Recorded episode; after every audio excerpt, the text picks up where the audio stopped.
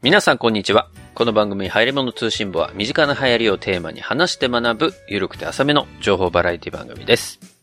毎週日曜0時配信、本日もホネストと小平でお届けします。そんなわけで小平さん、どうも、こえです。流行り物通信簿、リニューアル後から数えまして、本日でなんと、うん。200回を迎えました。おめでとうございます？いや、これはおめでとうございますでしょ。ありがとうございあまあ、あます。りがとうでもあるか。そうね。うん。200回なんですよ、なんと。200回ですか。ついに到達してしまったか。いや、でもなんとかできなか200ったかな。回、なんか、もうすでに、そのリニューアル前で400何回してるからさ。4、ん ?444 ぐらいまでいったっけかな。そうそう、444ぐらいまでいったじゃん。200回が、なんか、そんなに大々感はないんだよね、個人的には。まあね。まあ、すごいことなんでしょうけどね、この200という数字も。あの、リニューアルしてから200ですから、結局、だから、リニューアルする前の半分ぐらいはいったってことですか？そうだね。累計で600回か。まあね、今も当たり前のことを言っただけに過ぎないんですけれども。うんうん。まあまあ、でも、小江さんのお望み通りですね。うん。200回には、えー、特に何もすることなく、やったぜーやったぜー何もないぜこの一週間でなんとかねじ込んで作ってやろうという意気込みだけはあったんですけどね。意気込みだけがある。意気込みだけが漂っている配信でございます。意気込みだけはあったんですけど、やっぱりちょっと忙しさはもう変わらなかったですね。ちょっとね。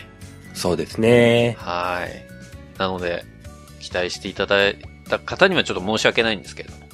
本当にそんな人いたのかな？いないと思うんだよ世界線が違うかな？もしかして。な。200回に何を期待したんだいみんな。いないか。期待してる人なんていないよね。そりゃそうだよね、別に。だって、200回であって200回でないんだもんね、これ。何を言ってるんだ？いやいや。リニューアルしてからの200回なだけであって、別にハイレモ通信簿の綺麗な区切りではないと思うのよ。多分。その、スタートした時点からいくとね。まあそういった意味ではこう、リニューアルしたなんていう事実を覚えてる人はもうほぼいないかもしれないからね。あ、もう流行りもん通信簿だな。になってるか。うん。リニューアルしたしてないみたいな話はね、もはやね、もう幻想でしかないからね。そうかそうか。嘘ついてる可能性だってあるからね。過去に400回ぐらいやってたなんて誰ももう覚えてないからね。そうか、確かにな。お俺たちがそれを既成事実にしてしまっていて、実は444回の配信なんてなかったのかもしれない。なかったと思うよ。怖いわ、この話。何の話してんのこれ。ま、とはいえ、今日は何もないと言ったんですけれども、実は一個だけありましてね。皆様にお伝えしなきゃいけないことが一個だけありまして。なんと、今日から3回にわたりまして、うん。第4回目の広告が今日から始まることになりました。えー、また広告案件が来たの？ありがたいねいや、ありがたいですよ。うん。ねえ。こんな、え、第4回目だよね、今回ね。君も回数を大事にするね。もうさっきから。過去400回だ、200回だ、4回だ。いやいやいややっぱ回数、そう、数字は、あの、嘘つかないですから、ちゃんとそすごい偶数にこだわるいや、ね。偶数にこだわるさすが偶数界の男、元偶数界の男だね元。偶数界の男じゃないの、別に。そこは気にしてないわ。あ、俺偶数界だなともっと配信してないわ、そこ。松と偶数にはうるさいね。いやいや、広告が今回から3回にわたって入るわけですよ。おうおう、よかったね。ありがたいね。ありがたい限りじゃないですか、この200回にね。ちょうどタイミングよく入るわけですから。そうだね。そうなのか？うん。いや、まあ、たまたまですけどね、これも。うんうん。誰も狙ってないけどな。そう。で、なんと今回は、うん。まあ今までいくつかのサービスをご紹介してきましたけれども、まあ詳しくはね、実際のその広告で聞いていただきたいんですけど、なんと、ポッドキャスト番組さんの広告なんですよね、今回は。え？うん。どこだろう？知ってる番組かな？いや、皆様が知っている番組かもしれないし、まだ知らないっていうね、方がいらっしゃれば、ぜひこの機会に知っていただいて、ちょっと聞いてみるかってね、聞いてみていただきたいなというふうに思う思いますので、えー今日はこの広告3回にわたりやりますけど、その一発目としてね、我々も、ポッドキャスト番組を知って、うん。導入部分として、基礎的な内容を、まずは噛み締めるという回になってますので。噛み締める？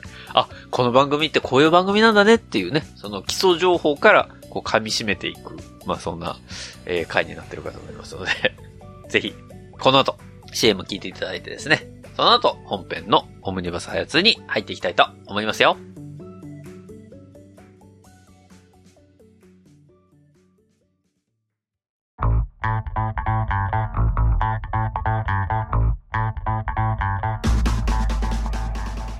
突然ですが、ここで皆さんにお知らせです。はい。皆さんは 3K ポッドキャストラーメン官僚と山口恵理子のずるっとラーメントークご存知でしょうか？ラーメントーク？は本日さんはご存知ですか？いや、あのーまあ、聞いたことはありますね。はい。さすがですね。さすがの白式本日さん。まあまこの番組、3年連続年間700杯ものラーメンを食し、生涯に食べたラーメンは7な、なんと1万8000杯以上。あ、すげえな。日本国内の名店ほぼ全てを実食済みと噂されるラーメン官僚カザッキーさんと、飲食トレンドリサーチャーとして業界に精通した山口恵理子さんの2人がお送りするラーメントークバラエティ番組。それがずるっとラーメントーク。飲食トレンドリサーチャーっていうのあるんだね。すごいね。素晴らしい職業ですね。飲食のトレンドをリサーチする人ってことだもんね。まあ、この流行り物通信簿もね、二人ともトレンドリサーチャーとして日々頑張っておりますけれども本ね。当に？我々、さらに先鋭化された人が、この飲食トレンドリサーチャーですよ。すごいな憧れちゃうな今のポッドキャストにこう求められてる人材じゃないですか。この詳しい二人がやってるっていうのは。ね。そうですね。素晴らしい。なるほどね。700杯ってすごいね。3年連続年間700杯ってできる？そんなこと普通。3年に2100杯でしょ？そうよ。いくらかかるかな単純に？心配になってきた。そもそも外食なんだもんね、これ。いいくらなんでもだって1000円ぐらいしちゃうもんね。あ、一杯ね。しちゃうよね。なんだかんだね。で、しかも1日あたり2杯ぐらい食べなきゃいけない計算でしょこれ。そうですね。なかなかですよ。すごいですなかなかのラーメン官僚ですね。そうですね。ラーメン官僚さん、さすがですね。なかなかの金額、なかなかの塩分量、なかなかの糖質ですよ。すごいなすごいね。そろそろチャーシューの豚さんも1等分2等分なってるかもしれないないや、もう優に超えてると思う。だって、生涯で食べたの1万8000杯以上なんでしょそうだよねすごいね。まあいいんです。この番組で繰り広げられるのは、じ二人が実際に食べた上で語られるおすすめのお店、隠れた名店、それをクスッと笑っちゃうような大人のトークに乗せて紹介しています。もとい、紹介しちゃってます。まあでも、こんだけ食べてるってことはさ、うん。こう、説得力が多分違うでしょ食べた上で喋ってるわけだもんね。そうですね。月間2、3倍の僕とは桁が違いますからね。いやいや、赤ちゃんも赤ちゃんよ我々の話なんか言ったら。そうだよね。わかんないんだから、そんな。で今のラーメンがどうなってるなんて我々わかんないんだから。そうだよね。まあいいんです。ラーメンのトレンド分析、社会学的考察など、普通のグルメ番組では聞けないような、この番組だけのトークに、あなたもグッと来るはず。もとい、グッと来ます。うんそう。この番組、入り物通信簿をお聞きの皆様は、この番組を通して、あらゆる業界のトレンドに深く広い見識を獲得してしまっていることと思いますが、さすがのハヤツも、ラーメンについてはハヤツしたことはありませんでした。まあ確かにね、そうだね。そうなんです。ずるっとラーメントークは、なんと、ラーメンを開発してらっしゃるみたいなんです。言い方ちょっと、言い方もうちょっとあると思うけど。これはこれはにわかに信じられない出来事です。業界の革命です。そうなのかな。ハヤツーに革命が、革新が起きております。はやつに革新が起きてるのか、そのラーメン業界に革新が起きてるのかわかんないけど、とりあえず、ラーメンをはやつするっていう、はやつするは別に動詞じゃないからね。はラーメンをハヤツーする皆さん通じませんかね？まあ、いや、聞いてる人は通じると思うよ。この番組を長年聞いてらっしゃるあなたならば、ラーメンをハヤツーする。この意味の、この言葉の深い意味を分かってくれると思って、私は信じております。いやいや、確かに、うちの番組ならではの表現ではあるけどね。ええ伝わってると思います。ラーメンをハヤツーしてます。しちゃってます。テンションがすごいな。ラーメンがもう好きなあなたも、まだ好きじゃないあなたも、このずっとラーメントークが、あなたとラーメンの距離をぐーっと近づける、そんな最高のスパイスとなること間違いありません。なんか、うまいこと言ったみたいになってますけどね、そのスパイスで。番組は、Apple Podcast、Spotify、Amazon Music などの主要なポッドキャストアプリで毎週木曜日に配信中。おラーメン官僚と山口エリ子とずるっとラーメントークを今すぐフォローして本格ラーメントークを聞いてみてくださいね。さあ、ホネスさん、はい。この広告音源の締めの一言をホネスさんにお譲りしちゃいますさあ、一番大事なやつ言っちゃってくださいよサンケイポッドキャストさん、スポンサー、ありがとうございます。サンケイさん、こんな感じでごめんなさい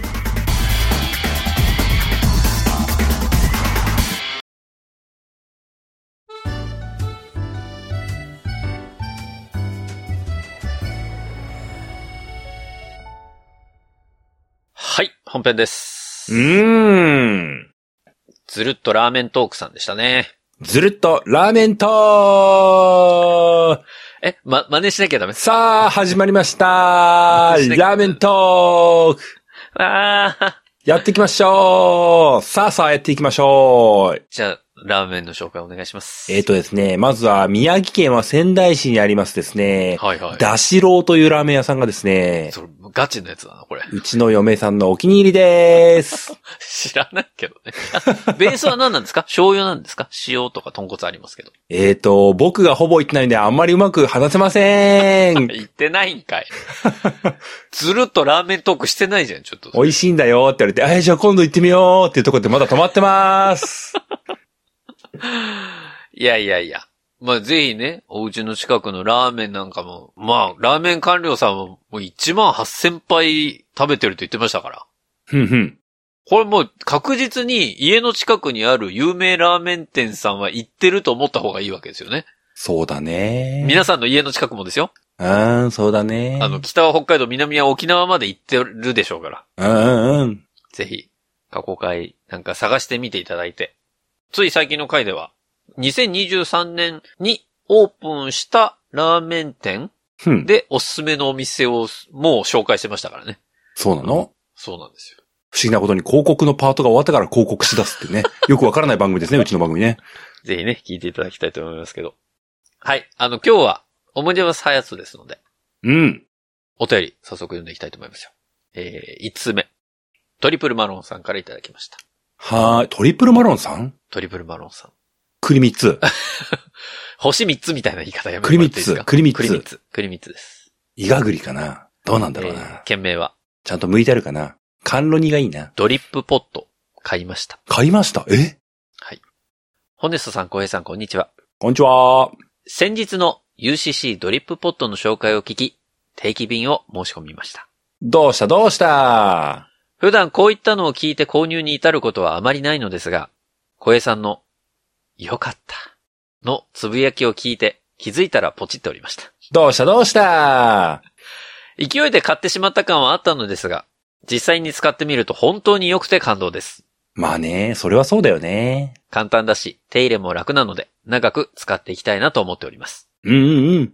話は変わりますが、来年から社内ミーティングの議事録を担当することとなりました。来年からっつうのはこれお便りが去年に来てたってことだね。あ、そうですね。え去年の年末12月31日に来てますから。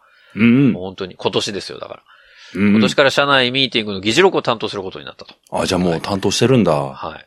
お願いしていいと上司から言われ。うん。いや、私そういうの苦手ですし、めんどくさそうなのでちょっと、おうおう。と言えるわけもなく、ああはい、やります、と苦笑いすることしかできませんでした。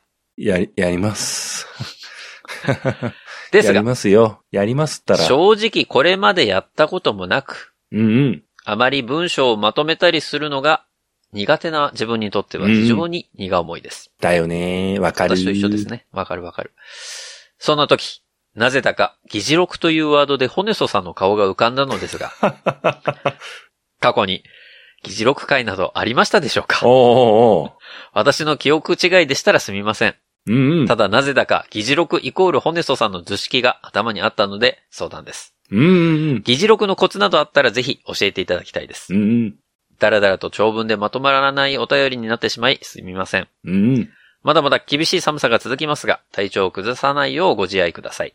来年も引き続き楽しい放送を心待ちにしております。といただきました。ありがとうございます。ありがとうございます。まずはドリップポットを買っていただいたということでね。ありがとうございます。聞いてますか ?UCC さん聞いてますか？聞いてますか？聞いてよ、頼むよ。ここの、ここの、ここまででいいから聞いてくれよ。ここまでであと止めていいからさ、聞いてよ。止めていいの？いや、ありがたいですよ、こうやってね、広告して。いや、小江さんの、あの、良かったって、噛み締め良かったが良かったんですね。そっか。行ってみるもんだな、なんかな。行ってみるもんですよ。行ってみるもん、3週ま、ずっと言ってたけども、行ってみるもんだな。いや、でも、実際に使ってみて、良かったっていう風にね、トリプルマロンさんもおっしゃっていただいてますので。まあ、僕も別に、誇張なく、うん。サンプルでもらったやつ未だに使ってますからね。普通にいい製品だと思いますよ。普通にいいんですね。じゃあ普通、普通になんかこう誰にも言うことなく普通に使って コーヒーとか飲んでますからね。美味しいあそれ普。通にいいやつだな、やっぱりな。そうなんだ。うんまあまあ、でも、まあ買っていただいてね。まあ使っていただいているということで、ありがとうございますというところと。あとは議事録ですか。うんまあ、議事録イコールホネストさん。まああの、正しいですね。そうだね、正しいね。え、過去に世界の、私世界の議事録大臣ってば骨すぐんですからね。世界の議事録大臣ってそんなしょぼい大臣いないのよ。あらゆるミーティングに参入してはね、突然議事録を取り出すってね。結構迷惑なやつだけどね。まあ、情報がられるかもしれないけど迷惑なやつだけど。まあ、議事録の話しましたね、過去にね。そうね。議事録取ってないとやたらと怒り出すね。いや、そんな怒ってはないこのミーティング誰も議事録取ってねえのかよーっつって。すげえ嫌な先輩じゃん。ただ、議事録があったことによって、まあ、あの、一緒に会議に出てたやつの嘘を暴いたことはあります。えー、怖い。はい。おほら、議事録、あなたこれ、何月何日のここで議事録書いてありますよ、これ。ほら。やだー。ね、言いましたよね。あなた。えさっきなんか言ってないとか、そんなこと記憶にないとか言ってますけど、議事録これ OK 出してるじゃないですか、これ。すごいやだ、これ。なんて説明するんですか？言ってください。出たよ、こういう、なんか、少年探偵気取りのやつ。えー、小学校の頃から抜けてませんね、この癖うわ。ぁ。いや、だからこそ、議事録ってめちゃめちゃ大事なんですよ。なんか、ひろゆきみたいになってる俺。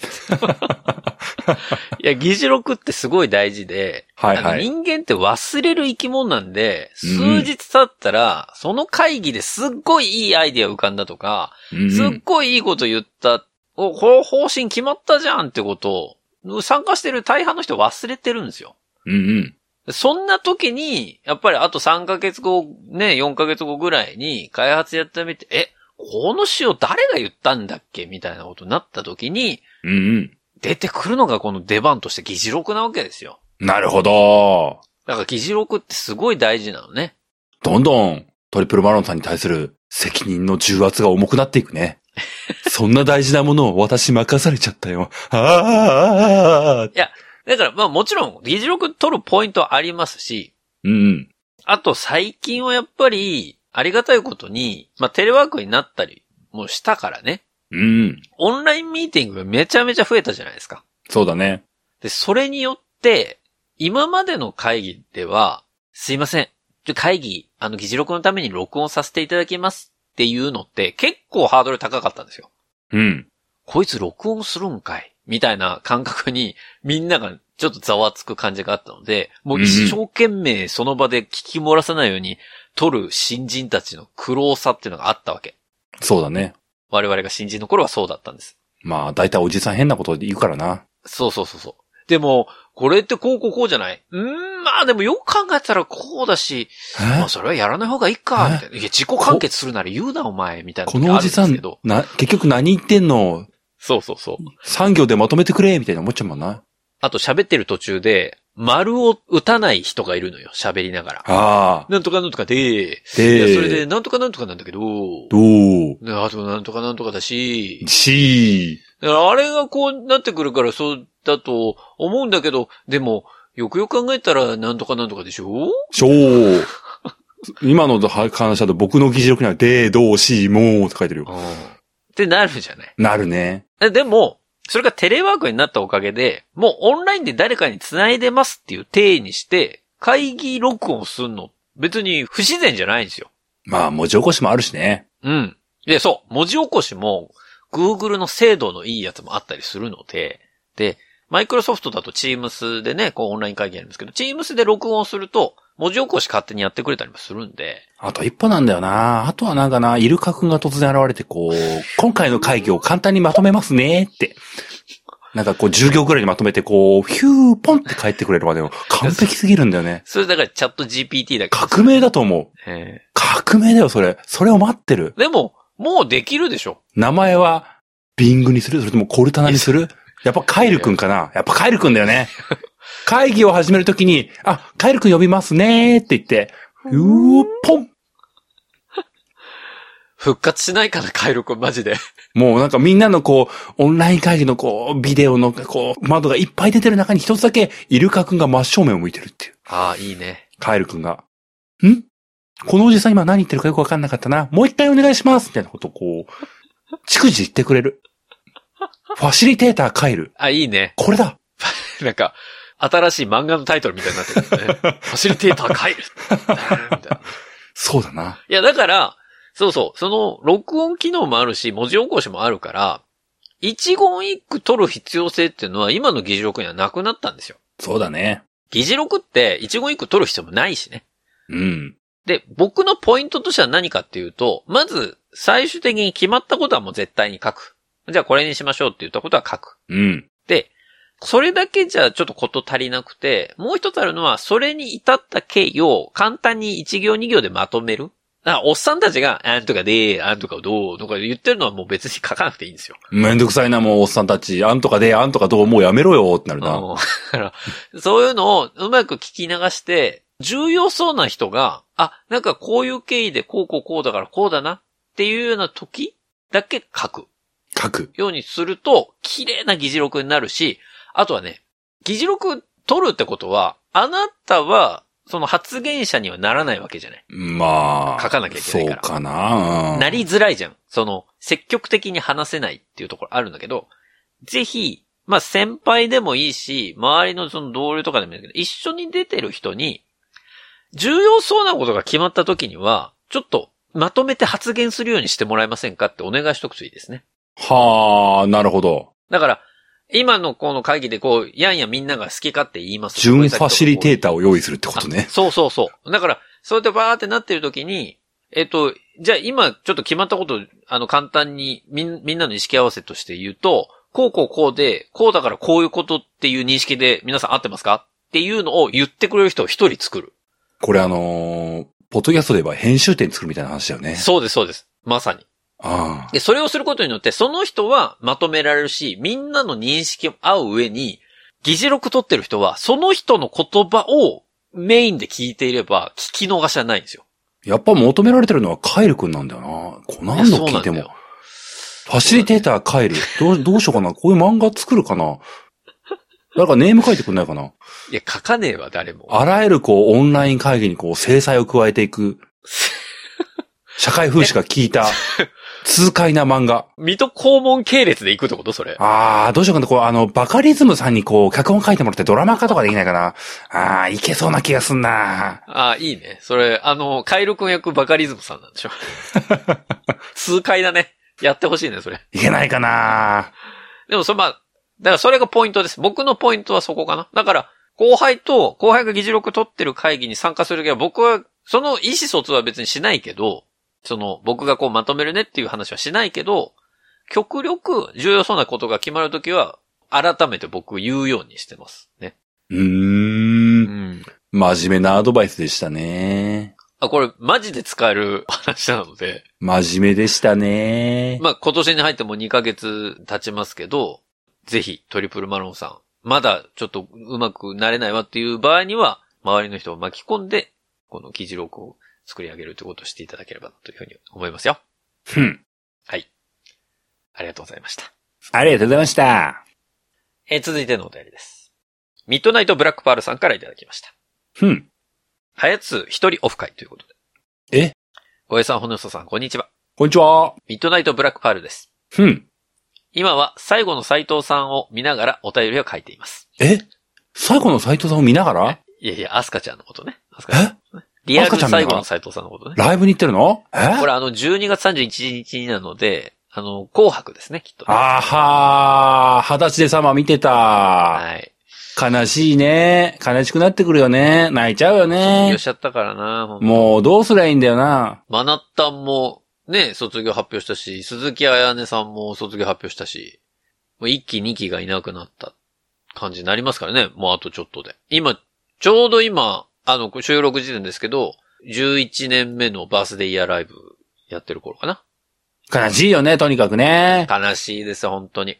もう、節目が、一つの時代が終わってしまったね。本当だね、乃木坂のね。斉藤さんうね。ん。いや、でもまだね、あの、卒業ライブやってないからね。えこえれこれからですから。永遠に永遠に卒業ライブをさせないようなあ何かしなければ。卒業をしないという選択肢もあります。あの、まだ3行しか言読んでないんですよ、これね。ええちょっと4行目読ませていただいて。最後の斉藤さんとか書くからだぞ。えーさて、先日、推しのミサもといライブで東京に行ってまいりました。最後の斉藤さん？その際うん、以前から気になっていた上野のデリーとバルミューダザストア青山も合わせて訪れました。出た出た上野のデリー。上野のデリーでは開店の1時間前から並び始め。おうおうおう上尾さんのやつと全く同じだ。ちょっと待って。なんでみんな行くと1時間ぐらい前から並ぶの？いや、上野のデリーはそういう店なんだよ。そうなの。えーその時点では誰も並んでいなかったんですが、ほらえ。ー、おうおう並んで、1時間前は誰も並んでない。あれよあれよと20人ほどの行列となりました。はいはいはい。あ、じゃあ、い、一番最初だったんだ。やるねブラックパールさんが。すごいじゃローアングラー上尾さんの反省を生かし、ん。まあ、生かしたのかどうかわかんないけ進歩してるね。ど。えーいよいよ開店時間となり、意気揚々と私は一番辛いカシミールカレああーの方が。反省してない。してないよ。上尾さんのお便りもう一回読んで。読めないから。聞くしかできないから。読んでもう一回。もうすごい、すごい辛かったって書いてたよ。えーザ・カリーのページに書かれている通り、あ、予習していったんですね。おうおえー体験したことのない鮮やかな辛さと旨味が体を襲いました。襲ってるじゃん、やっぱり。この体験は本当に驚きました。おうおさすがにバスタオルは必要ありませんでしたが、うんうん。冬だというのに額にはじんわりと汗が。あ、ほらほらほらほらほらほら。食べ終えると自然に忍ばずの池に足が向きます。ああ、ああ、大丈夫？剣も感じたであろう心地よい風がホテルを冷ましてくれました。グリーンファンじゃねえんだよ。そんなこれな、なんでみんなさ、ゲンリスペクトなのか、ちょっとポエミーになるの、お便りが。ちょっとよ読んでると笑っちゃうからさ。なんでみんなこう陶酔してるんだよ。これがそうか。彼の描いた体験だったのか。ってこうみんな、ホテルを冷ましてくれましたじゃないんだよ。おい。心地よい風が、あの日感じた心地よい風が、今でも僕には届いています。届いていません。グリーンファンじゃないんだよ、だから。えー、そんな弦を感じた翌日、うんうん。バルミューダザストア青山へ。おおさらに感じに行ったんだね。青山のおしゃれな街に完全に溶け込むモノトーンの店舗がそこにありました。ありました。店舗では実物の展示はもちろん、うん。2階で試食や試飲も実施しており、うんうん私もザ・ブリューとザ・トースターを実際に体感しうん。、おーおー製品の良さやこだわりをこれでもかと思い知らされまうした。特にザ・ブリューの開放型ドリッパーから立ち上がる香り、うん。ザ・トースタープロのサラマンダーモードはお値段の価値があるものだと知ることができ、うん。本当。にいい体験で、ザ・ブリューは早速購入しました。あれすごいね。やったよ聞いてるかな？彼。聞いてるかな？聞いてる？え？聞いてないあ、そうっすか。あ、すいません。世界線は違えど、おハヤツで取り上げられるものを実際に体験できるのは楽しく、そして解像度がとても上がりました。いい言葉だね。解像度がとても上がりました。いいね。届いてるかな彼に。解像度上がったって。フル HD になったって。今後も機会があれば一人オフ会を楽しもうと思います。うんうんうん。まだまだ寒い日が続きますのでご自愛ください。失礼いたしますといただきました。ありがとうございます。ありがとうございます。そうですか。行きましたか。上野のデリ好きだねみんな。別に、俺たち上野のデリ行ってないんだけどね。いいじゃないか、行く分には。普通に名店なんだし。違う違う。名店だから行っていいのよ。別に行くなんて言ってるわけじゃないんだけど、なんでハヤツのオフ会で上野のデリ行くねんっていう話なのよ。いいじゃないの。いや、すごいなと思って。上野のデリーって、やっぱ、まあまあ、骨曽さん的にはね、こう、やっぱ、桃太郎なんだろうなと思っちゃいますけどね。東京に行くなって話なんでしょうけどもね。えー四日市行ったら桃太郎行ってもらいたいけど、みんなで桃太郎に押しかけてね、おにぎり、天むす、天むす一個ってみんなで頼んでね。もう天むすないのつって、もう早く作ってよって。あの、ちょ、クレームだけ入れるのやめてもらっていいですか？ちょっと。ちょっと、ハヤツリスナー、なんか、ああんまり態度良くないなみたいな感じになっちゃうんで、そこは。店でまあ次の天むすができるまでの間、爆音で駆け上がりラジオ聞こうぜって言って、かちょっと駆け上がりラジオかけるのやめてもらっていいですか？ちょっと。やっぱ前澤さんの回かなとか言って う。いや、一番心に傷を負うやつだからちょっとやめてもらっていいですか？それ本当に。ドゥドゥドゥドゥンドゥンドゥンドゥンドゥンドゥンじゃないのやめろ。歌わなくていいんだよ。懐かしい歌。でも、えいやいや、デリー行った後に、ザ・ストア青山へ行ったということでね。うん。翌日ね、もうやっぱ汗かきまくったからね、その、その足ではいけないよね。そうだよね。彼に笑われちゃうもんね。れ。いないよ、彼、そこに。お前なんでそんな汗かいてんのよとか言われちゃうからね。いやいや、でも実際に体験して、購入したって書いてありますからね、ザ・ブリュー。ブリュー、お、おほたくん。すごいじゃん。やっぱ、それぐらい美味しかったんでしょうね。まあ、ブリューはコーヒー好きの人にはいいんだろうね、やっぱりね。うん。まあ、太田くんが考えに考えたやつですからね。そうだね。だって、あの玄くんが飲んでさ、うん。悔しくて本人に伝えなかったんだから。まあまあだな。ってうん伝えました。美味しかったのに。あ、これ結構うまいじゃんって思ってんのに、うん。うん悔しすぎてまあまあだなって言ったぐらいのうまさってことだかそうなんですよ。ら。ちょっと待って。そんなストーリーを熟知してるの、うちの番組だけだと思うわ、本当に。い違うのみんな？知らないの？や、買ってる人の大半知らない。この、青山のお店行ったらみんなこうそういう話題ずっとしてるじゃない？これだよこれって、太田くんのこれでしょって、飲んではこうみんなこう、うんまあまあだなとか言ってこうモノマネしてこう帰ってくみたいな。いや、いないんだよな、多分。案内してくれる店員さんの前でこう、うんまあまあですねとか言ってこう、まあまあですね。プンじゃないプンプンプン、それ、うちの代表の真似ですか？プンプンプンみたいなことをそういうする。いやいや、あの、いないし、そんな人。ないの？そういう感じのお店じゃないの？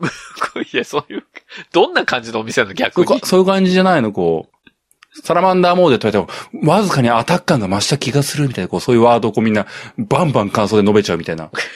そういうお店じゃないの？違います。あの、体験型のストアというかね。極上のバルミューダ体験を。これ新しく入ったコックさんが考えられたサラマンダーモードですよね。みたいなことをね、ちょいちょい挟みつつね。えーって、こ、これがカスタムステークアッシェの、えーみたいな。えーみたいな。みたいな。みんなそういうこう、開発ストーリーありきでこう話していくような店だと僕は思ってますけど、違うのかな？いや、マジで。そう考えると本当に、あのタイトルだけのカスタムステークアッシェから読めない本文って、マジ何だったんだろうと思うのね、もうこの間のテイトーさんのやつが聞いてるね。そう。もう、テイトーさんのさ、素晴らしい本文とタイトルのこのリンクを聞いてるからさ、うんうん。カスタムステークアッシェ。いやいや、なんやねんってなるじゃん。聞いたこともないわ。な、な、アッシェって何みたいな。いやー、マジ。すげえなあのポエム。すごいだろう。彼はすごいんだよ。早くちょっと新しいポエムを欲してるわ、彼の。そうなんだよな。実はね、こう、その後ね、あの、ザ・ご飯がこう、リニューアルしてたりするんだけどね。おう。ポエム新しいの来てないからね、全く取り上げる余地がなかったっていうね。そうか、ちょっと次のポエムも、ちょっと。そうなのよね。まあ、テイトーさんをやったからこその、このね、また温度感の違いっていうところでも、ちょっとまた聞きたいなと思いますけ一回ホネスさんの感覚をニュートラルに戻すのがテイトラさんの役割っていうね。ど。そうテイトーさんでもこの前結構変な方向に振れちゃったけどね。はい。まあ、あの、ミッドナイトブラックスパールさんありがとうございました。うん、ありがとうございます。えー、続いてのお便りです。うん。フェスタさんからいただきました。お初な感じがするね。はじめましてということで。うん。小江さん、ホネソさん、はじめまして。はじめまして。そして、明けましておめでとうございます。お？もう2月だぞこ。れ1月にいただいたね。はい、お便りです。2月も末だぞ。えー、フェスタと申します。だまだま。ゲームなんとかをきっかけに、え？ー、2、3年ほど前から拝聴していましたが、今回報告したいことがあり、初めてお便りしました。なんでしょうか？と言いますのも、広告案件で紹介されていた UCC ドリップポットを手に入れました。えー、へー、2件目。UCC さん聞いてます？さっきここまででいいよって言ったけども、まだここまで聞いてますか？聞いてますか？聞、聞こえてますか？え？ブラジルの人じゃない上野のデリーの店長かな？あれ？あれ？あれ？上野のデリーの店長も上野のデリーの。店長聞いてますか？聞いてますか？聞いてますか？じゃない。上野のデリーの店長、流行り物通信簿って言われても何のことか分かんないんだよね。に、に、二人ほど送客してますよ。上野デリーの店長いや、意外と行ってんだよな。確かに。えー、喫茶店で飲めるような美味しいコーヒーを毎日楽しんでいます。ああ、素晴らしい表現。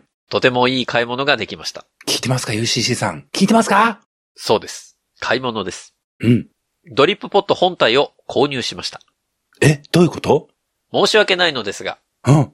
番組で紹介されていた定期便クーポンを使うことはありませんでした。なんてこったい。裏切ったな。広告初回の時期がちょうどうん。Amazon ブラックフライデーと被っていたこと。ああ。Amazon 限定カラーが割と好みだったこと。おー。といった理由から、番組に全く関係ないところで購入することと相なりました。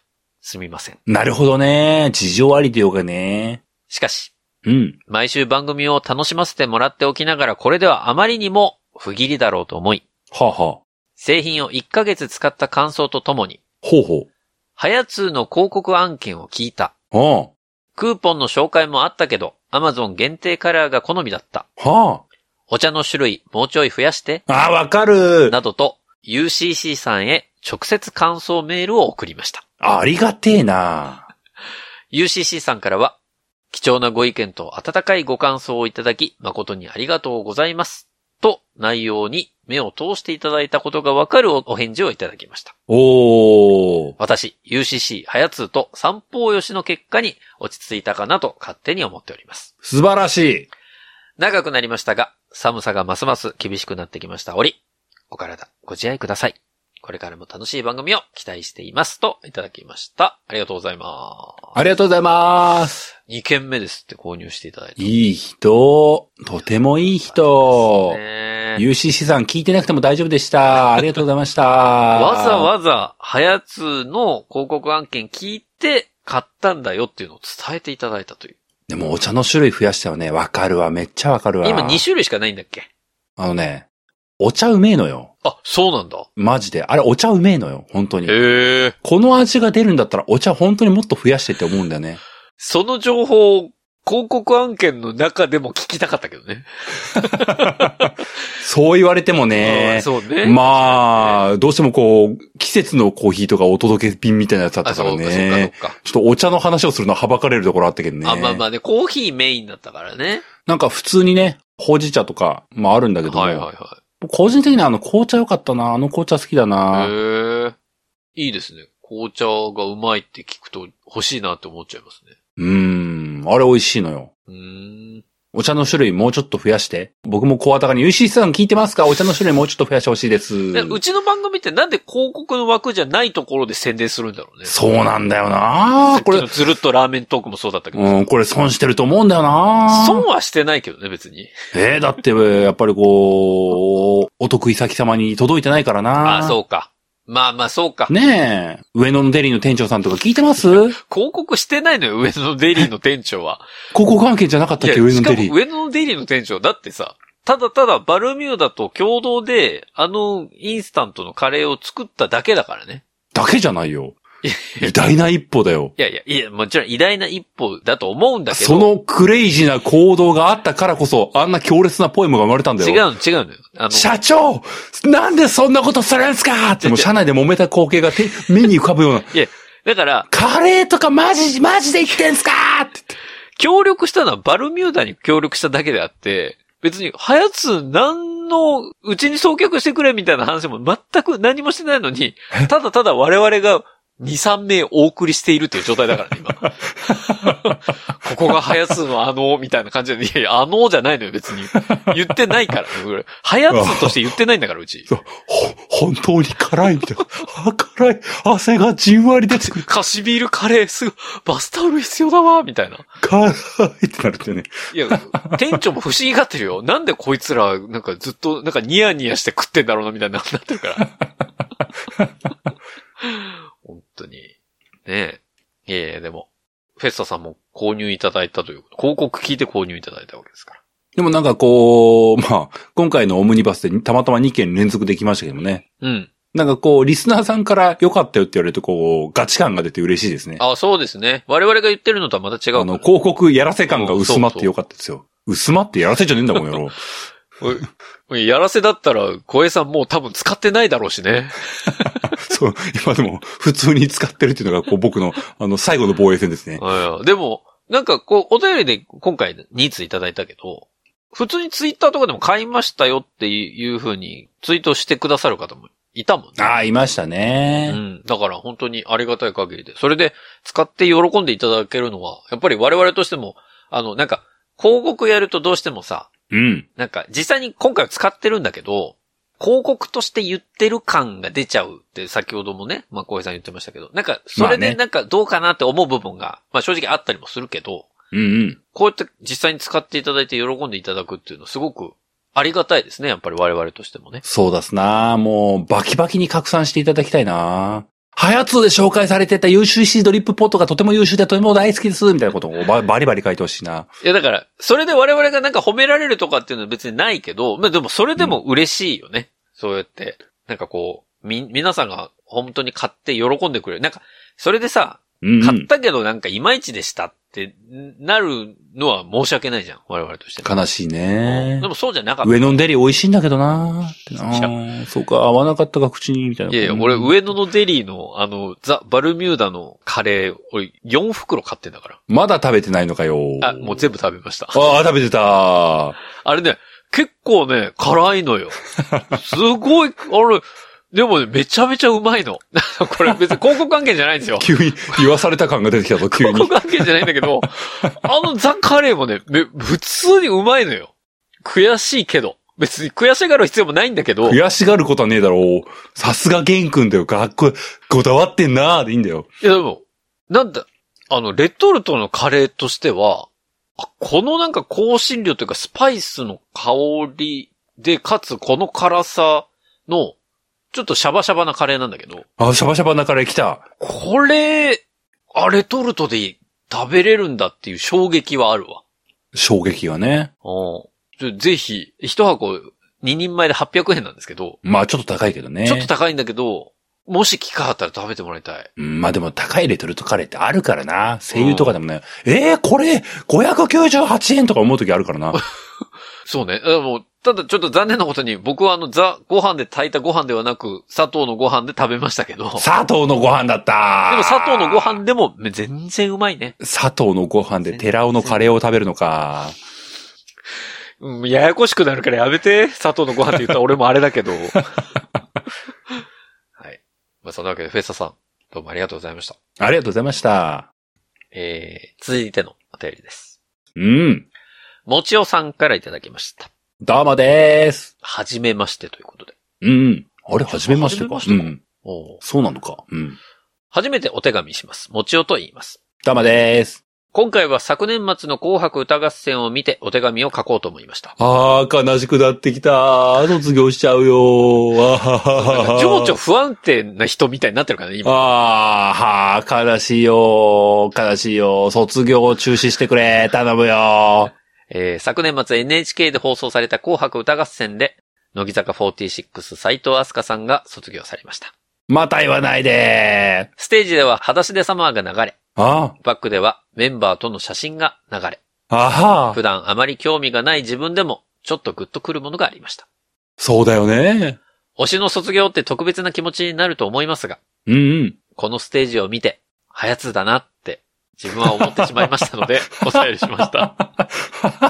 あのステージ見て、はやつだなって思っていただけるのすごいありがたいはやつだなじゃねえよい。やそれはちげえよ。すごい、いや、なんか今ちょっと感動してます。あれ見て、はやつだそれは違う。それは違う。それは違うぞ、もちおさん。それはあまりにもアスカちゃんがかわいそうだぞ。えー、多分春以降に読まれると思いますが、まあちょっと早かったですね。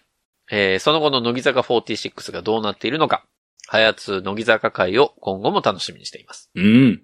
これからも配信頑張ってください。うんといただきました。ありがとうございます。ありがとうございますいやいや、でも、ありがたいですね。はやつだな。あのステージ見て、はやつだなって感じていただけるのは本当に。まあ、それは、まあ、さっき言った通り、はやつだなっていう感想は違うとは思うんですけども。うん。まあでも、個人的にもね、紅白で裸足でサマーだったのちょっと嬉しかったですね。じわじわ嬉しかったですね。そうだね。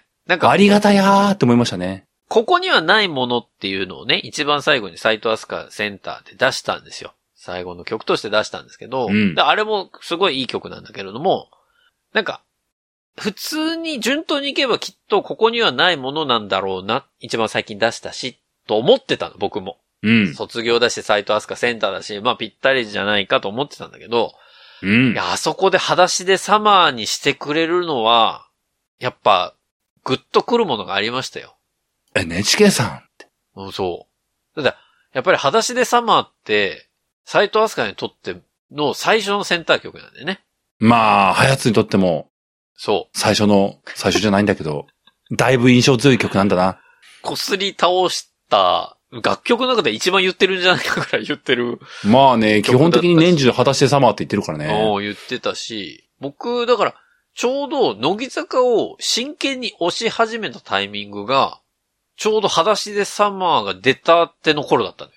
裸足でサマー？2016年ぐらいだったかな？確かね。ああ。であの時はまだナナミンもいて、ななみん。ナナミンが卒業する直前とかで、懐かしいな。さよならの意味だな。ああ、懐かしいな。はは。で、そのタイミングで僕、すごい目の前で乃木坂のライブを、1曲2曲でしたけど、ステージで見て、TGC? TGC ね、北九州の TGC ので。見て、うんうん。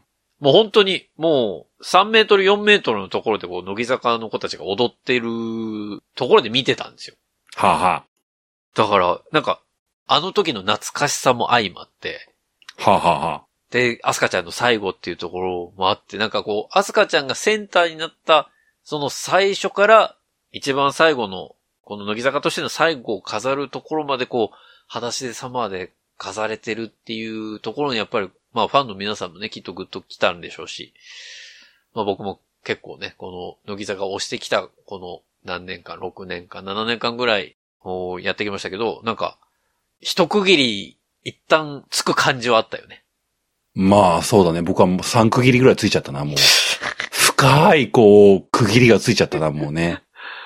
でも、一旦な、その西野が、あの、卒業した時にも、まあ、この先乃木坂はないですよみたいなこと言ってたけど、いやー、本当にあれ間違いでしたね。そうなの？うん。まだまだ乃木坂は天井を知らないね。まあ、もう、2箱目のパンドラのワードを拾ってこられてもね、みんな覚えてます？覚えてないか。覚えてますか？黒猫先生が当時そんなこと言ってたんですえー言っよ。てました、言ってました。覚えてますか、皆さん。ねえ本当に天井知らないです。マジで。これから、だから5期が入ってきて、ますますまだね、乃木坂、うーん、まだ行ってくれると思いますし。まあ、この先、ハヤツで乃木坂会があったとしてもね、僕は多分、45分の中で3回ぐらいしか返事打てないかもしれないですね。はあ、みたいないやいや全然興味ない人じゃん。もう、もう誰か、誰のことか分かってないじゃん。もうそれ。うん。まだバナナマンさんいるんすか？みたい いや、そこ気にしてる。な。ああ、みたいな。あ、そうなんだ。バナナさんは、バナナマンさんはいるんだ。みたいな。あそうねまあ、3期、4期、5期。だけだからね、もうね。だ新生乃木坂って多分言われるでしょう、これからね。新生乃木坂。で、あと数年、まだ乃木坂がね、あと5年、10年後あった時に、きっと、斎藤飛鳥が卒業する、だから1期2期が卒業するまでの時を、なんかプラチナ期とか、なんかモームスみたいに呼び始めるんですよ、これ。きっと。うんまあでも、前向きなのかどうかわかんないけども、今度は乃木坂公式ライバルができるんでしょ？秋元ちゃんの手によって。そうなんです。だからそれを心配してるわけよ。また、違う節目が出てくるんでしょ？うん。やっぱりさ、公式ライバルっていうのは出始めた瞬間に、ちょっと立ち位置がさ、あと5年ぐらいなのかなって思っちゃってるところもあるのね。まあ、手こ入れだからね。ああ、まあだから AKB もそうだったじゃん。あの時は AKB もトップランナーだったわけだけど、うんうん。公式ライバルの乃木坂でできて、最初乃木坂ってやっぱりこう、まだ鳴かず飛ばずでみたいなところがあったけど、それから5年ぐらい経った時にはもう完全に形勢逆転みたいな感じになってたから、それをまた辿るのかな、とか思ったりね。どうなるのかなと、まあ、とは言いつつ、ちょっとライバルの方も、ちょっとウォッチしていかないとなっていう気持ちではあるので。まあ、そのライバルがな、なんか、早つしやすいグループだったらいいな。ライバルの1曲目のセンター、西野七瀬とかじゃないかな。はーって、おい、西野おーい、西野って言って、おーい、これお前新仮面ライダーじゃなかったのかみたいな、わーみたいな。本当の意味でのライバルでしょ。OG チームできるって。橋本七海とかさ、深川舞とか全部入れてさ。まあ、なんかこう、喜ばしい気もしつつ茶番感が出るのはなんでだろうね。なんかね、それね。その流れね。まあ、秋元先生はそんなことしないと思いますけど。はい。いや、もちろさんありがとうございました。ありがとうございました。えー、そして続いてのお便りです。うん。クロロップさんからいただきました。お、クロロップさんだ。タイミングを逃すということで。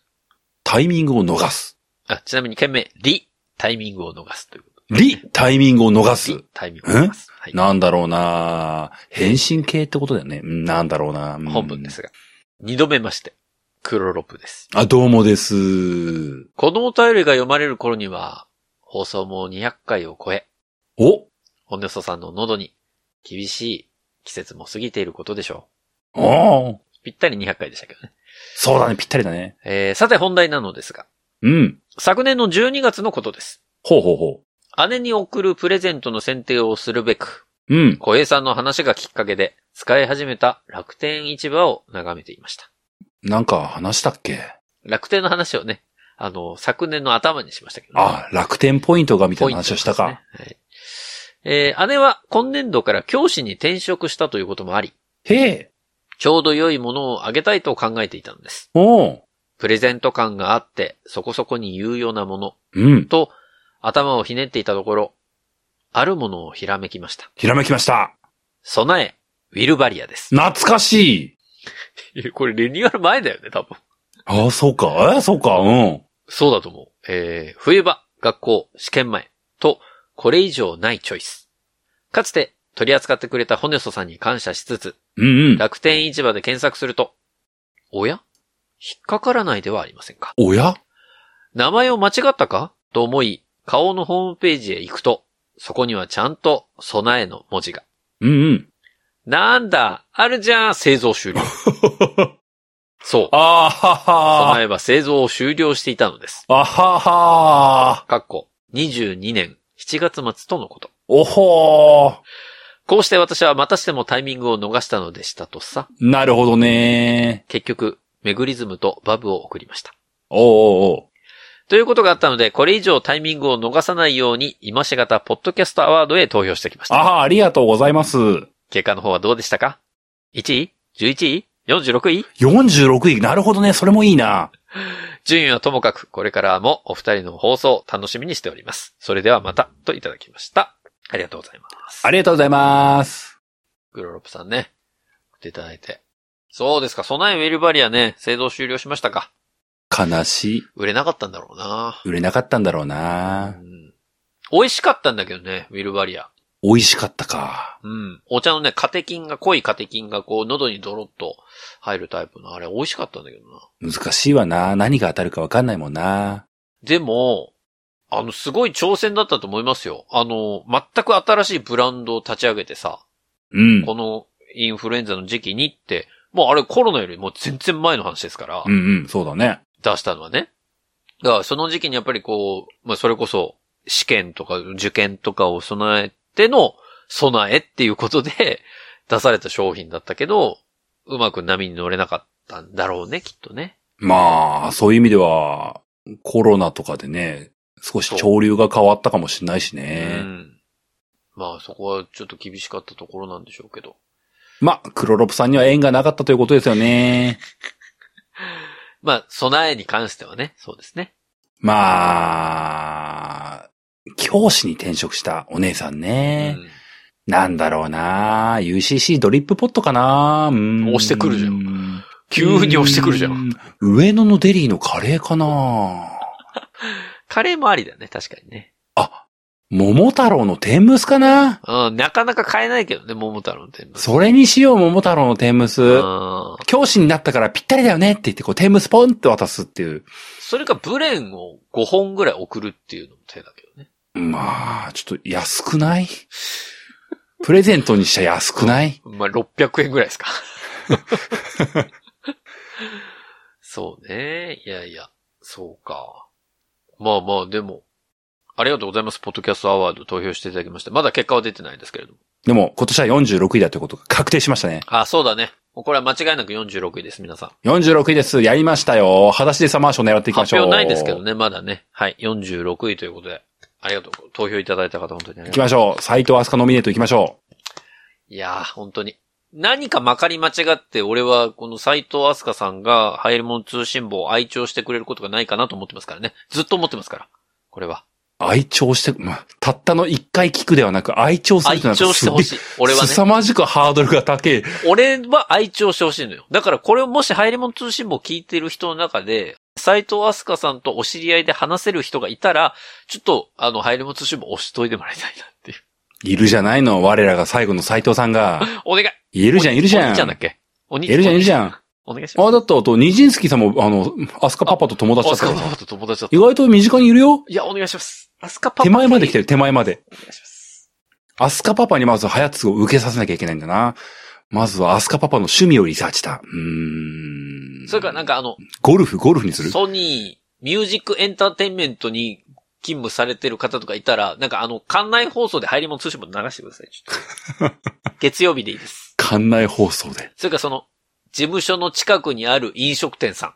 はい、お昼時になったらちょっと流してやっぱ飲食店だったら上野のデリを目指すでしかない上野になっちゃうんだよね。それい飲食店トップのだしな。い上野のデリで流すってことかな。上野のデリーで流す？食べた後にこう、爽やかな気持ちになるようなポエムの朗読番組を作ろうかな。それすぐ終わりそうだけど大丈夫？いやいや。まあでもね。ありがとうございます。こう、投票いただいた上に。備えウィルバリアを覚えててくださったことについても僕は嬉しいですね。うんうんうん。うん。ありがたい。また、お便り送ってくださいね。うん。そして続いてのお便りです。はーい。てっぴーさんからいただきました。お、てっぴー、えっ、と、進化前、進化後、あ、どっちだったかな？てっくんさん、てっぴーさん。あ、どっちだったかな？あ、あどっちが上で、ど、どっちがピチューで、どっちがピカチュウ？え、忘れちゃった。そのピッピとかの類じゃないの？別にてっぴーさんッピ、ピクシー、ピッピとピクシー。ピ、ピーが最初だよ。。ピッピピクシーじゃないのてっぴー、てっくんポ、ケモンじゃねえんだから。なんだろう、テクノトンみたいなのが来るのかクノの、いそうだけど、やめろ。えー、件名。ファースト、スラムダンク。おー、ファーストスラムダンク。ホネストさん、小江さん、こんにちは。こんにちはーす。今回も楽しく聞かせていただきました。あどうもです。ザ・ファーストスラムダンク。私も2回鑑賞してきました。おー。この映画は、ここ数年の私の中のベスト映画の一つに挙げられると思っています。おー、すごいじゃないの。しかし、すごく面白かったけども、これはそもそも映画として成り立っているのか？など、映画の仕組みについての疑問がずっとありました。はあ、はあはあ、そんな中、小江さんの、井上監督はアニメを、映画を見せたかったのではなく、バスケの試合を見せたかった、という言葉が、とてもしっくりきました。ストーリーも良かったですが、監督が力を入れたのはまさにここなんじゃないかと。うんうん劇場での臨場感と映画の時間イコールほぼ実際の試合時間という表現。自分が観客にリンクする感覚。うん。うんうん。これまでの映画であまり感じたことのない気持ちはこれだったのか、と気づきました。ホテストさん。ほ、ほ、ほテストだ。知らない人、知らない人来た。三人目のパーソナリティが呼ばれてる。原文ままですからね、皆さん。これ別に僕が噛んだとかじゃないですから。えー、ホテストさん。ほてってんのかな、試合観戦という意味で、この作品は劇場で見るのを強くお勧めします。これからも楽しみにしています。といただきました。ありがとうございます。ありがとうございます。ですって、ホテストさん。ホテストさん、そうですか。やっぱ映画館で見ないといけないのね。ザ・ファースト・スラムダンクは。まあでもなんか、すごいなんか、12月スタートの映画だけど、2月も普通に劇場でいっぱいやってるっぽいからね。あ、すごいじゃん。よほど人気なんでしょうな。おーまあでもいろんなところから聞くよ。やっぱりこのファーストスラムダンク。私漫画を読んでなかったけれども、ファーストスラムダンク人気だから見に行って、もともと漫画見てなかったのに泣きました。みたいなね。へえ。あれはすごくいい映画でした。みたいな声はちょこちょこ僕の耳にも入ってきてるので、おういい映画なんだろうな。僕は問える問題があるからいけないけど、と思ってます。うーん、なるほどね。そうですね。どうなんだろうな。オンライン配信とかあるかな。あってほしいな。アマゾンプライムとかで。どうなんだろうな。これ全然このお便りをくれたテッピーさんとは関係ないんだけども、うん。ツイッター上で知ってる人というか、はいはいはいあのーこのファーストスラムダンクについて、うん。こうだったらいいのになーって書いてる人がいたんですけども、うん。映画の元々の作りとしては、試合が流れてる間に、途中回想シーンみたいなのが挟まるんだよね。はいはいはいはい。試合のピンチの場面とかにこう、実はこの前の時間にこういうことがあったんだよね、みたいなものがあったりはするんだけども、はいはい。そういうのを撤廃した、本当にただ試合をビタッと繋げた。バージョンとか見てみたいなーっていうのを言ってた人がいて、フル試合バージョンね。そうそうそう、回想シーンとかを全部削ったやつ。はいはいはいはい。それめっちゃわかると思って。あの、ガチの試合として見たいっていう気持ちはなんかわ、わかるんだよな。あ、リアル。ルな時間、このバスケの試合の時間で、本当に、ザ、臨場感みたいなことをね。そうそうそう。もうなんか、まあ映画としては一回見たからさ、その回想シーンがあるってことはもうもう認知した上で、うんそこをあえてカットしたバージョンみたいなものが来れば、それはそれでめっちゃ楽しいんじゃないかなーって書いていて、うんうんブログとかで書いてたんだったかな。ものすごい共感して、わかるーって思ってね。それわかるよーって思ってね。お願いしまーすって、集英社の人井上先生って思ったよね。そんなに良かったんだね。うーん、まあ確かにね、こう、映画なのかと言われたら確かにまあ、確かにね、こう、一般の映画とは少し方法が違う気がするんだけども。うんまあでも、そういうそもそも論はさておき、これすごい楽しい取り組みだからよくねって思うようなね。たまにさ、本当に、まあ、陳腐な表現かもしれないけれども、うん。なんか、そのスポーツの試合とかをさ、見た時にさ、うんう。わ、なんか映画みたいだったねっていうことってあるじゃん。うん。なんか今日の試合映画一本丸々見た感じの感覚だわ、みたいなこと言うことって結構聞くと思うんですけど、うんままさにそれと似たような感覚ってことだよね。その、バスケを丸々一本今回の映画として出しているコンテンツではあるけれども、うんうん。まあそれが試合であっても映画であっても成り立つようなコンテンツであるってことだもんね。そうだね。うん。それだからすごいね。だから、だからこそ、今言ったよう、まあ小江さん言ってくれたように、その試合のところだけの映像でも、多分、きっと見た人はみんな、あ、それ見たいわっていう人が多いんだろうなとは思うんだよ。そうね。うん。まあ、ずっと私喋ってますけど、私見てないですけどね。まあ、でもな、見れる時にというかな、どうなんだろうな、2作目はないと思うからな、もうな。そうか。あれ1本って思うとな。スラムダンクが感動できるっていうのは、まあ、知ってますからね、私も。まあ、うろ覚えでしたけどね、前回の話。うんいやいや、まあでもそうね。まあ誰かに感情移入した方がよりこう深くね、入り込んで、ハラハラドキドキできるんだろう。まあでもな、こういう表現みたいなちょっと、それこそ、一つの流行りみたいになったりしするのかなとも思っちゃうけどもな。うん。言ってしまえば、バスケに限らず他のスポーツのコンテンツでもできる話ではあるからな。まあでもな、ね井上さんだからこそできんのかな。バスケの試合って、1試合何分？えー、20、20で40分かな。あ ?40 分か。でもそうなるとサッカーとかだと90分になっちゃうからね。ホネストって、でえはいはい90分家でサッカーの試合見れる？サッカーの試合見ないからな。ああ、はははははそもそもスポーツにあんまり興味ないからさ。あはワールドカップも一試合も見てないし。うわはと、その感覚はないけど、いや別に見れるよ。あの、家にいるときは別にそんな頻繁にトイレ行かないしね。まあ、いつでも行けるっていう感覚になってるから、そうか。別にテレビ見てても別に2時間でも3時間でも平気なんだけど。90分、まあ、サッカーの試合90分、そんなに長いと思ったりもしないからな、もはや感覚としてはな。まあそうね。でも1時間半でしょ？うん。まあまあまあ。別に家で見る分には全然余裕ですけど。じゃあいけんじゃないか？まあね。いやいや、でも、なんだろうな。その、その試合のシーンだけで例えばサッカーを題材にしますって言って90分になっちゃうとさ、それ以外のところを描けなくな、なっちゃいそうじゃない？あ、でもね、あの、それこそファーストスラムダンクもね、うん。前半10分ぐらいは削れてるかな。原作にあった一部のところが削れてたりするから、うーん。試合時間40分あるとしても、そこの部分って映画の中に入ってるの多分30分分ぐらいだと思うんだよね。あ、そうなんだ。あと回想とかそういうつなぎ合わせがいろいろあるんだけども。なるほどね。だからまあ仮にサッカーの試合を題材に、何今だと、青足とかになるのかなああいうのとかをモチーフにやろうぜってなったら、そうか。90分？リアルだと90分かもしれないけども、試合時間50分分ぐらいとかにまとめてとか、できなかないんじゃないかな、リアルどうなんだろうな？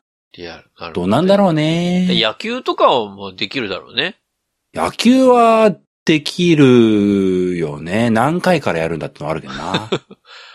お ーまあまあ確かにね。まあでも野球ってなんかな、こう、リアルタイムと一致することにあんまりこう、あ、そうかそうか。もともと試合時間にこう、ぴっちり何分っていうのはないからな。ないからね、そっか。制限時間があるものじゃないから、まあその、ハラハラドキドキはあるんだろうけど、それをリアルタイムにする必要性があんまりないのか。野球の場合は。うん、じゃないかな。残り1分みたいなところの、そのせめぎ合いがないからな。そうかそうかそうか。なるほどな。なるほど。だからそういうホッケーとかさ、そういう時間制限があるものの方が、やっぱり今回の手法的には合うんだね。うん。そうだね。だと思うな。井上メソッドはそれこそ、言ったら将棋とかでもできるわけだ。将、ああ、そうだね。将棋もできるな。将棋もできるが、どうすりゃいいんだろうな、将棋の場合はな。あの、光のごと同じ手法を取らねばならないな。あの、漫画の見せ方によって、こう、そうね手の凄さを理解させるっていう。確かに確かに。そ そそんな映画、将棋好きしか行かなくなっちゃうよね。確かにね。リアルの将棋してパチーンってこう、誰も解説しない。わみたい、なわく、わからん。解説が必要か、将棋。わからん。そうね。藤井聡太くんすごいんだろうけどわからんっていう映画になっちゃう。オセロとかか、あとは。オオセロなうんオセロなオセロを映画にしてくるがやるなやっぱり、ややっぱり動きある方がいいんだね、そう考えるとね。制限時間があるだけじゃダメなんだ、やっぱり。もうちょっとこう、なんかこう、やっぱり見せる動きがないと、なんか、パチッ、くる、くる、みたいな。誰が見たいね、その映画みたいになるか。確かにな。そそうか。まあ、でもこう、あえてホネストに刺さらせるとしたら、やっぱあれだな、あの、ガッキーとエータがやってた、あの、卓球のやつをリメイクするしかないな。卓球ね？あれを今一度井上メソッドやるしかないな。あスローモーションかけず。あ。ああ、そのままの試合時間でってことね。うん。も確かに確かにね、う、もうガッキーさんにプロ級の選手になってもらって、リアルなやつで戦うってことね。結構厳しいけどね。すんげえ速いスマッシュとかでこう、球がビューンって飛んで、こう、それもう試合、本当の試合出れるタイプのやつ。見え、見えんみたいな勢いでな。いや、でもその手法確かに面白いかもね。まあ、今回のこのファーストスラムダンクで、ね、そもそもスラムダンク知らない人も楽しめてるような形になるわけだから。まあ、気安く言ったけど難易度めちゃくちゃ高いと思うけどね。長いだろうね。やっぱその試合展開にもある程度魅力がないといけないし。うんうん。まあ、今回のね、スラムダンクは試合の内容自体がもう魅力的な試合だったわけだから。そうだね。まあだからこそ成り立ってるっていうのもあるんだろうけど、まあ確かにオセロなんて何のドラマチックな展開がないだろうから。いやいや、もう角を取る瞬間ね、はぁ取られ、取られちゃう、取られちゃうな。らんだろ、それ。分かってんだからみんな。そこ行ったら角取られるって分かってんだから。しかも角取ったところで、こうひっくり返らないことなんて往々にしてあるんだから。ここに置いたら角を取られるってことを、あの、取られる側が気づいた瞬間の表情とかね。違うのよやっちまった。でやんも得ず置いてんのよ、そのプロの人たちは。その、置いた後に、はっ取られるって、それもうそれ素人なんだよ、そいつ。まあね、そうですか。まあまあまあでも、これからちょっと楽しみですね。そのアニメの新しい手法っていうところはね。うんうん。はい。てっぴーさんありがとうございました。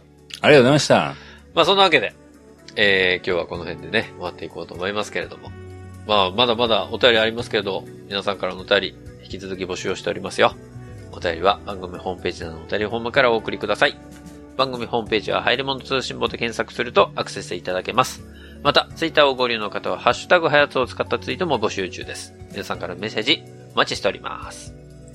そんなわけで、入り物通信簿、エピソード200は以上でおしまいです。また次回お会いできればと思います。お相手は私、ホネストと、小平でした。それでは皆さん次回までごきげんよう。さようなら。また来週